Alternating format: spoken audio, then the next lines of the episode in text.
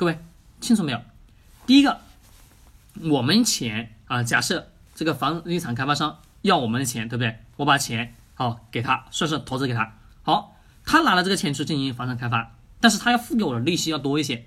如果他拿银行的钱，付的利息要少一些。各位，正常是不是一般都会去拿银行的钱？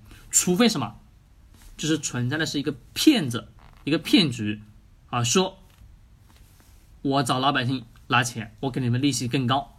各位，这个逻辑就已经是不正确的吧？是的。那最后呢，这个学员告诉我，他说贺老师，就是过完年以后，过完年好像是几月份啊？啊，二月份吧。啊，二二月多一点，刚刚过完年不久，可能是半个月左右，我忘记具体是哪一天了。他跟我说：“哎呀，何老师好好听了你的。”他说：“我这两天，呃，去了对面那个那个大姐家，那个大姐天天在那里哭。他说，那七十万被骗得一干二净，现在人都找不到。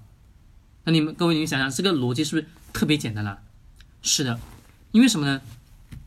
我们一定要去思考万事的。”投资不管任何投资，永远都是什么按正常逻辑思维去走。我们也得去知道钱去运转的。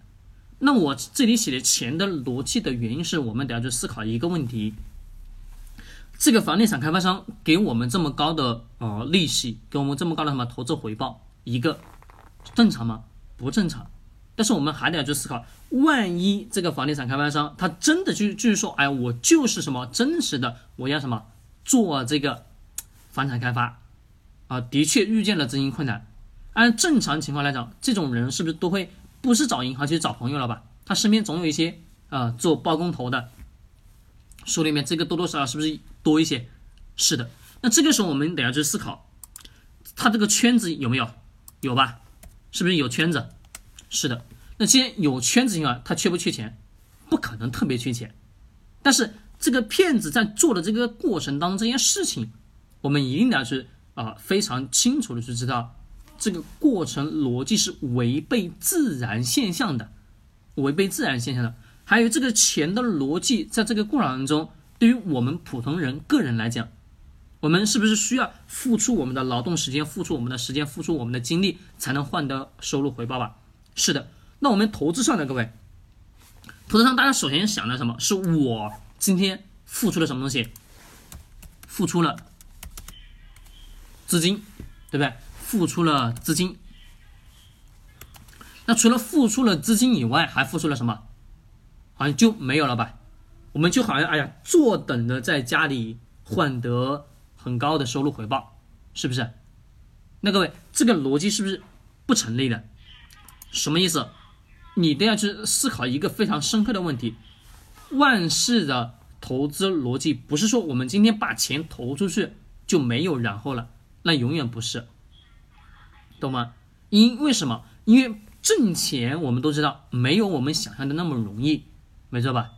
是的。那既然是如此，我们在投资过程当中，我们能否去简单基础的去思考一下我们日常？生活、工作、挣钱，辛不辛苦，累不累，就可以了嘛？这个骗局是不是就能很轻而易举的被我们规避了？是的。那我们在看所有的投资骗局过程中，你永远是只知道记一个逻辑：它是否违背了金钱流动的规律现象？也就是这个钱。给的太多了，太多的原因是什么？我举个再简单的例子，比如我们做股票投资，来，各位告诉我，我们买卖股票投资，我们也不是说我们今天，哎呀，这个企业好像看着不错，那我就买吧，是不是也不是啊？对，我们也不是说，哎，我们今天觉得这个企业不错，那我就买了，不是的，而是我们在购买这个企业的前期，我至少花了一年到两年时间，我去。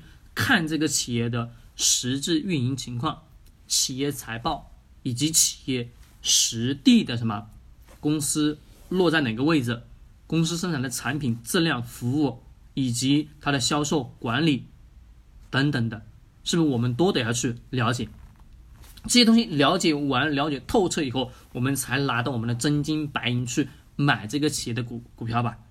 是的，这个过程中，各位是不是我们前期付出了大量的时间精力？好，这个付出完了之后，买了这个企业，等待什么一段时间，我们发现啊，这个企业开始挣钱了。那各位，这个过程是不是特别漫长的吧？是的，而这个所而大量的金融投资骗局就是一个逻辑，他告诉你，今天少投入，明天高回报。